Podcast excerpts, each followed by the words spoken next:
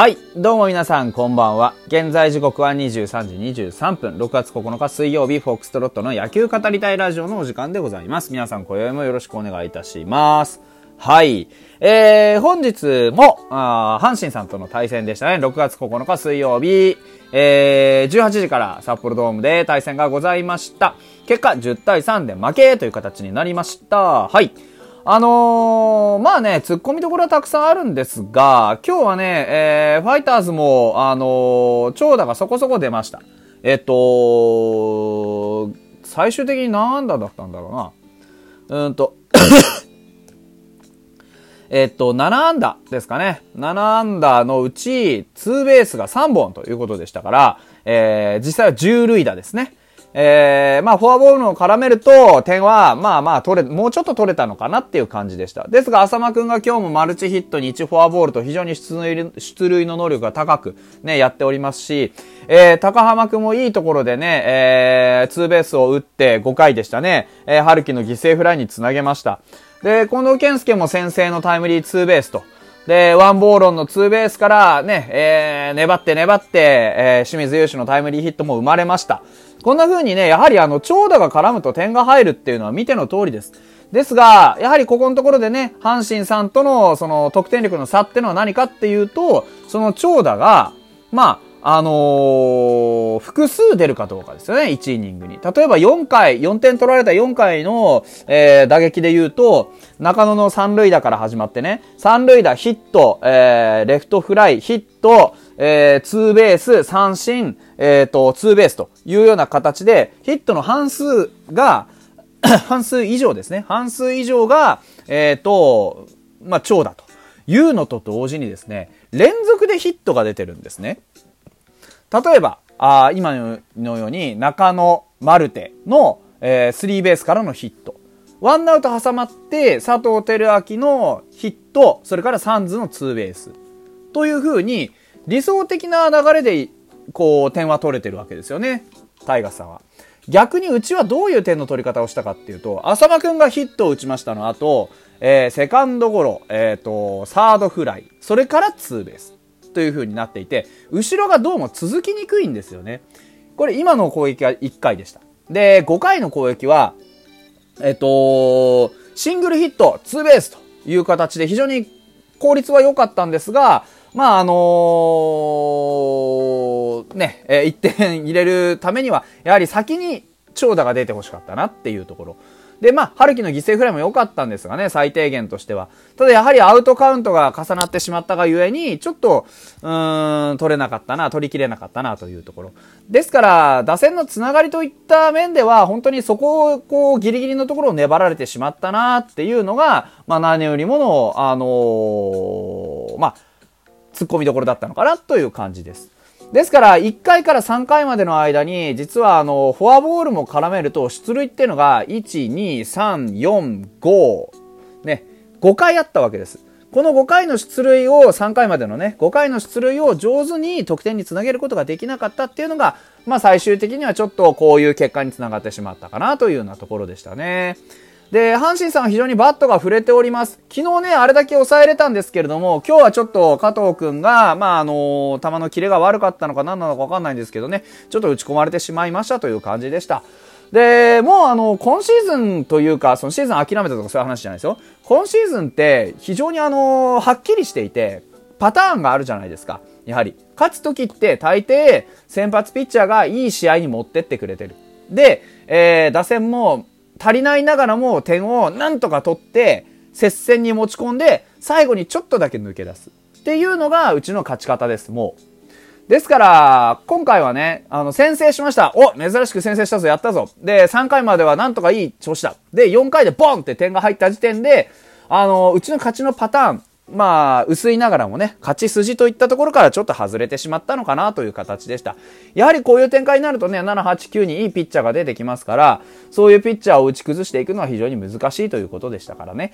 やはりこう、守りのミスっていうのは、あまり気にならない負け方でした。なんでかっていうと、そんなものがなくても単に打たれてるからです。まあね、難しいですね。噛み合わせがなかなかうまくいかない。本当は昨日の試合を引き分けもしくは勝ちで終わっておければ、今日こんな試合にならなかったんじゃないかなっていうのはちょっと思ってます。なんでかっていうと、やっぱり昨日負けてしまったがゆえに、今日は勝つぞっていう気持ちが強く出る。ね、あの、うちのチームの選手はみんな真面目です。こう、ね、ね、真面目でって言って、なんであんなにベンチで笑ってるんだって言いますけれどもね。まあでもあの、ベンチで、ね、こう暗くしてれば点入るんだったらみんな暗くするでしょうし、あのー、もう、なんて言うんだろうな。これだけやはり負けが込んでね、これだけ思い通りにいかないっていう試合が続いてる以上は、もう笑うしかないと思うんですよね。逆に。だからもうみんなでゲラゲラ笑いながらやってくれりゃいいんじゃないかなっていう気がします。で、難しい顔するのは、あ本当はあの首脳陣だけでいいと思います。首脳陣はやはりこのね、状況をどうやったら打開できるのかっていうのは常に考え続けなきゃいけないし、逆にあの、選手たちもね、笑いながらやる中に、やはりどこでね、何をどうすればいいのかっていうのはずっと考えてるはずです。我々に見せる姿が全てではないですから、裏でどんな風にね、いろんなことをこう考えながら、ああ野球してるのかっていうところをおもんぱかっていければなとは思うんですが、にしても、やはりあの、長打の力っていうのは偉大だなと思います。今日、えー、阪神さんが打ったね、12本のヒットのうち、実に1、2、3、4、5、6、6本が、えー、7本だな ?7 本が長打でした。だから、これを見ても、やはりね、長いロングヒットを打つってことがいかに大事か。そして、ロングヒットを打つってことがいかにピンチを生むかってことを考えれば、シングルヒットをコツコツ積み重ねて繋がったというよりかは、ロングヒット2本で大まかに点を取っていった方が、よっぽど相手にした時に怖いっていうのは、今日の阪神さんの打線のつながりを見ればわかるはずです。そういう、えー、打線からは小手先の変化球とか、小手先のコースとか、小手先の球速とか、球威とか、そういう小さな、あのー、ことで、うん、まあ、しのいだりかわしたりするっていうのはとても難しいです。それは相手にとっても同じですね。ですから我々も、やはりこういう雰囲気だからこそ、こういう試合が続くからこそ、ね、ファイターズには僕は思いっきり振ってほしいというふうに思います。それがたとえ無謀なスイングだったとしても、当たったら怖いぞ。ね、あのー、こいつ何か打ちそうな雰囲気持ってるな、とかって思ってくれさえすれば、そこが糸口になります。なぜなら野球はメンタルのゲームだからですね。ですから、僕としては本当に今日、あ今日負けたのも昨日負けたのも同じです。やはり点が取れなきゃ勝てないんですよね。うん。点が取れないから、あピッチャーは我慢しなきゃいけない。ピッチャーは我慢をしているということは、じっくりゆっくり失点しないように失点しないようにって神経すり減らしながらやるわけです。ですが皆さん、スポーツって神経すり減らしながらやるとめちゃくちゃ疲れるでしょ？うん。ですから、あの、本当はね、何も考えないで腕振ったり、何も考えないでバット振ったり、走ったり、守ったり、ボールを取ったりっていうことができるようになれば、一番多分、楽に、えー、結果に結びつくはずです。でも、そういうことをするためには、一度、苦しんでいく。そして、その苦しみの中から何をどういうふうにやればいいかっていう学びを得ていく。そういう過程が必要です。ですからまあね、いつまでそれを我慢すればいいんだって言うかもしれませんが、まあ、勝てるまで我慢するんですよ。みんなでね。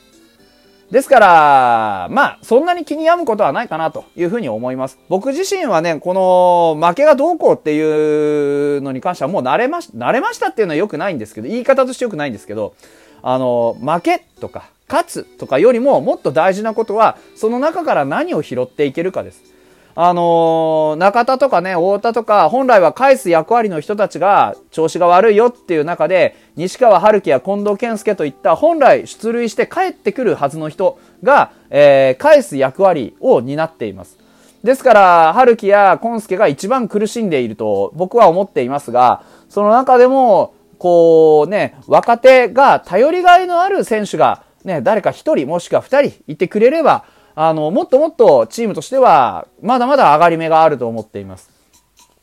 今日もワンボールはツーベースを打ちました。あの、そろそろ僕は主力と思っていいかなと思っています。ワンボーロンの働きを考えれば、ね、長打力といったものを考えれば、やはり5番とかに置いておくべき選手なんだなっていうのは改めて認識できました。それから、あの、悪いながらもね、えー、打点を稼いだ春樹とか、えー、で、なんとか今日はこの1本だけでしたが、ツーベース打った近藤ですとか、そういったところの選手がもっともっとあったか、ね、温まってくれば、えー、まだまだ得点力は上がってきます。ただ、今度は得点力がね、そうやって彼らの得点力がぐっと上がってくるかもしれないタイミングで、若手が元気がなくなったら意味がないので、いろんな若手を使いながら、あいろんな、あね、主力を使いながら、本当にあの、なんとかね、選手みんなのバイオリズムをね、上手にこうクリエイトしていくために、えー、栗山さんはじめ首脳陣って非常に神経使ってると思います。で、くしくもね、あの、磯端も、あ中田翔も帰ってくるのに多分3週間かかるだろうということで、まあ、あの、リフレッシュのつもりでね、磯端くんにしても、あ中田にしても非常に、えー、落ちる直前、昨日まではね、えー、はつらつとしたプレーを僕はしていたと思うのでね、うん。そういう彼らがもっとはつらつとして帰ってきた時にね、こう、例えば、まあ、チームがね、たとえ負けてたとしてもなんかドヨーンとした雰囲気だと、彼らも元気で帰ってくる甲斐がなくなってしまうのでね。ですから僕は、あの、どんな時でもニコニコしておいてほしいなというふうに思っています。ファイターズ、ね、今とても苦しいですが、苦しいからって言って苦しい野球をする必要はないですし、苦しいな、辛いなって思ったからといって、苦しいです、辛いですっていう顔をしなくてもいいと思ってます。僕がそこに欲しいと思うのは、むしろ強がってほしいし、もっと。うん。もっともっと強がってほしいし、もっともっと、こう、反発してほしい。今の状況にね。だから、若手はもっともっと振ればいいし、好き勝手。で、もっともっと、あの、やりたいことをやりたいようにやっていけばいいんじゃないかなと思います。チームのためって言いますけどね。あのー、ファイターズはそういう一人一人のやりたいことがチームのためになるというチームですからね。もっともっとはっちゃけてね、えー、明日なんとかあのー、3連敗だけは防いでほしいなというふうに思っております。アーリンに期待して今日はおしまいにしたいなと思います。